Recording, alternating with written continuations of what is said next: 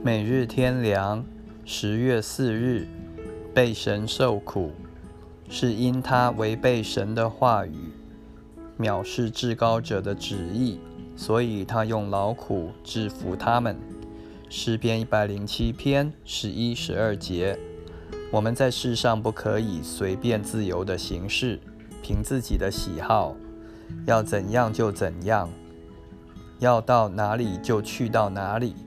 不是的，信徒有一个本分，那就是要听从神的话，遵行神的旨意。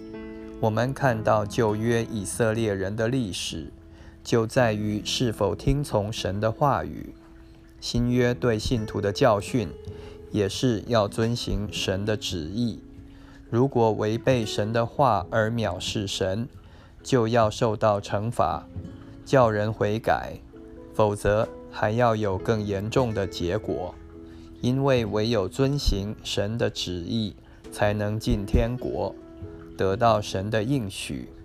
马太福音第七章二十一节，希伯来书第十章三十六节，约翰一书第二章十七节。所以，我们应当怎样行，怎样做，都要以神的话语为依据。凡不合神的旨意的事，就不可做，不可行，而且要积极地去遵行神的旨意。